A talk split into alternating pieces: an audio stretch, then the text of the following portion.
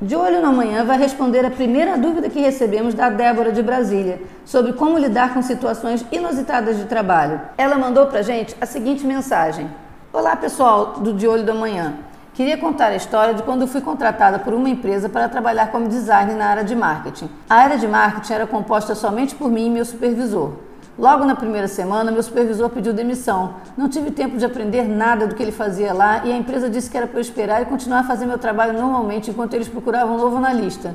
Mas não tinha como, já que não tinha ninguém cuidando do marketing para me dizer que peças fazer e tive que me virar para assumir o papel de analista de marketing junto de design por alguns dias, que viraram meses. E a empresa decidiu que eu sozinha era o suficiente para cuidar do marketing da empresa. Depois disso, algumas pessoas pediram demissão em outra área da empresa, na área de projetos, e começou a dificultar o trabalho de quem ainda estava lá. Eles estavam com muita demanda de trabalho e poucas pessoas. A empresa decidiu então contratar mais gente, incluindo um analista de marketing e mais uma estagiária de design para a área de projetos fazer materiais para cursos, slides, etc. Eles decidiram que ao invés de contratar uma estagiária nova para a área de projetos, deixariam estagiária nova e analista na área de marketing e me transferiram para a área de projetos. Aí cheguei na área de projetos e quando me adaptava na área nova, que tinha trabalhos bem diferentes da anterior, precisava estar em contato com a área de marketing para explicar como as coisas funcionavam para as duas funcionárias novas. A princípio, parecia uma boa troca para poder voltar a focar só no design.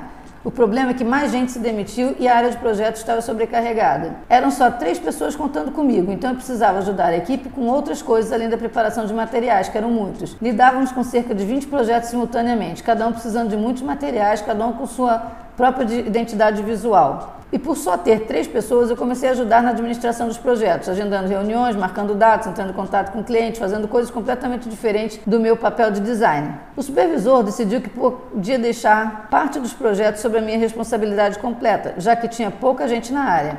Então tinha semanas que eu precisava cuidar de 15 projetos de uma vez só, fazendo tudo isso e ainda arrumando tempo para fazer meu verdadeiro trabalho, cuidar do design dos materiais todos, banner, caderno, apresentações, etc. Mas como a urgência sempre estava na parte administrativa, meu supervisor mandava dar menos relevância para a gráfica e cuidar mais da administração. Ainda era estagiária e minha carga horária era de 30 horas, mas era raro ter um dia que eu não ficava pelo menos uma hora a mais lá. Isso durou meses com a empresa falando, é só enquanto a área está sobrecarregada, daqui a pouco você volta para a função de design, enquanto tentavam contratar gente nova. E neste período, seis pessoas se demitiram. Isso só na equipe de projetos, tinham pessoas se demitindo o tempo todo nas outras áreas. Acabaram contratando mais duas pessoas para a área de projetos, mas ainda não era o suficiente para a quantidade de trabalho. Eu queria voltar para a área de design, mas ainda não tinha como. Eu já estava pensando em pedir demissão, até finalmente me chamarem para conversar, falando que estavam me demitindo porque não é nada pessoal, é que a gente precisa de alguém da administração e você é uma designer, o que não é compatível com o cargo. Bom, Débora, eu não sei se você ouviu nossa fábula da cigarra da formiga.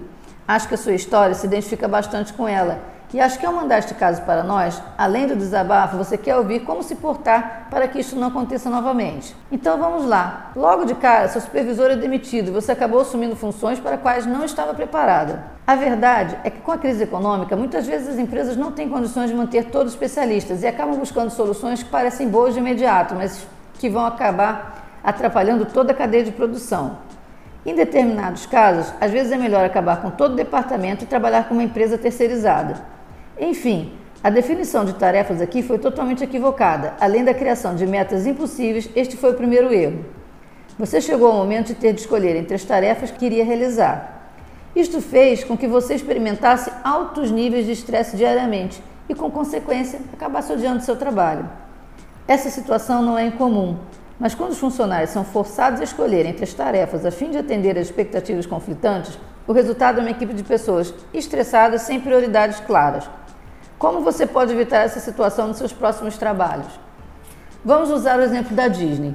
Cada trabalhador no Magic Kingdom recebe uma lista de prioridades com itens ordenados do mais para o menos importante. A segurança vem em primeiro, seguida pela cortesia, desempenho em seguida e, finalmente, eficiência. Quando os membros da equipe se encontram em situações difíceis, ninguém fica confuso sobre quais os itens priorizar. Evidente que neste caso você não era gerente, mas se você não tem as prioridades de tarefas, você precisa ir até o seu chefe e estabelecer. Um erro comum nas empresas e que consigo ver aqui é que os funcionários, com medo de perder a posição, não perguntam nada e acabam acontecendo uma bola de neve com o fim tipo o que aconteceu com você. Portanto, perguntar é obrigação sua também. Peça ao seu líder que seja consistente e claro com suas expectativas e prioridades. Anote-os, mesmo que seja apenas para você para ver se algum contradiz ou se sobrepõe. Em seguida, faça as alterações necessárias. Ao fazer isso, você capacitará a sua equipe e aliviará o estresse, dando a todos uma maior sensação de controle sobre as tarefas. Mais importante ainda, você vai estar tornando esse trabalho um local agradável para você trabalhar. Segundo erro, ter muitas restrições de processo.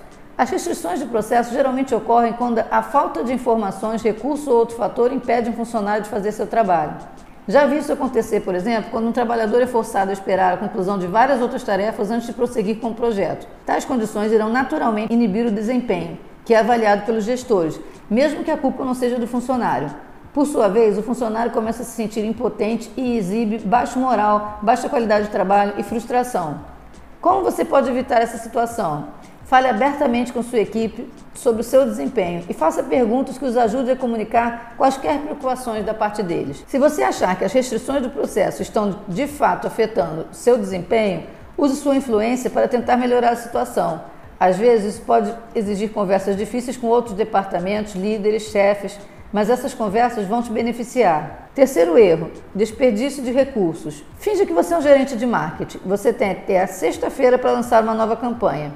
É terça-feira, o que teoricamente deveria deixar você com bastante tempo, mas há um problema. Você tem seis reuniões para um total de quatro horas e meia hoje. No dia seguinte, você tem sete reuniões que consomem seis horas. Na quinta-feira, você tem que participar de um treino de equipe por cinco horas. Então, quando que você deve trabalhar?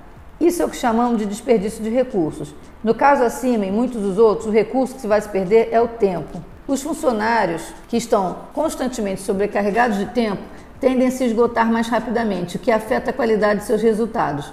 Se você não fornecer à sua equipe os recursos que precisam para ter sucesso, você o está preparando para o fracasso. Não é incomum que colaboradores nessa situação saiam em busca de uma empresa com uma cultura de trabalho mais sustentável. Como você pode evitar essa situação? Às vezes, semanas ocupadas que resultam em desperdício de recursos são inevitáveis, mas criar uma lista que classifique a importância e o impacto das tarefas pode ajudar.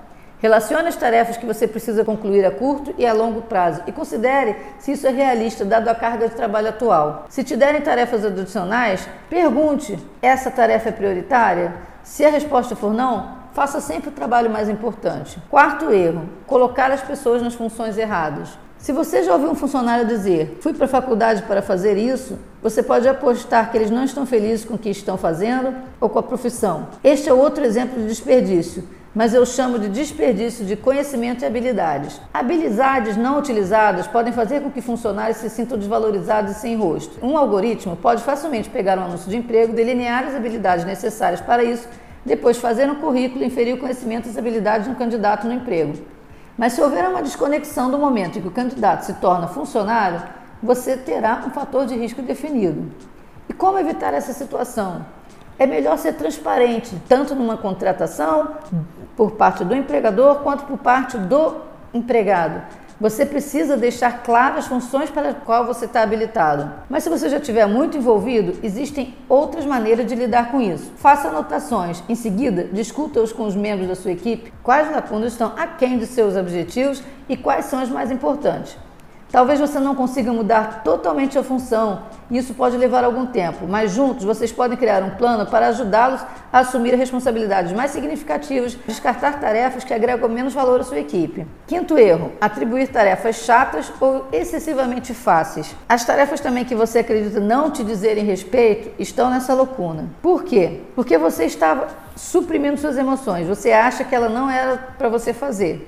Suprimir em vez de reconhecer qualquer ressentimento pode prejudicar seu nível de energia, mesmo que seja o tédio. Se você tem uma carga de trabalho leve e constantemente leva um tempo excessivamente longo para terminar suas tarefas, não quer dizer que você é uma pessoa preguiçosa. Menos trabalho nem sempre é um trabalho mais fácil. Quando os funcionários não têm o que fazer ou não fazem o que é a sua função, podem perder a motivação e sentir emoções negativas.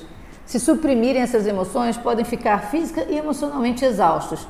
O resultado líquido é a falta de satisfação e engajamento no trabalho, forçando os funcionários a finalmente perguntarem se esse trabalho é adequado para eles. E como evitar essa situação? Tente conversar com seu chefe e pedir para ele trocar de tarefas com alguém, de acordo com os interesses e paixões. Com base nas respostas, aprimore seus conhecimentos e habilidades e cresça na direção certa. Você cresceu na direção errada. Bem, pode parecer que tudo isso vai te fazer perder a posição, mas não foi exatamente isso que aconteceu? e da pior forma possível, pois você acabou saindo por fraco desempenho. Se você se sentir segura, vai estar menos propensa a errar, vai ser produtiva, inovadora desfrutar do sentimento de pertencimento à equipe. Quanto mais você incorporar o feedback da sua equipe, dos chefes, mais eles vão se sentir seguros trabalhando com você. Seja humilde e mostre suas dificuldades, e a chance de seu chefe te acompanhar é grande.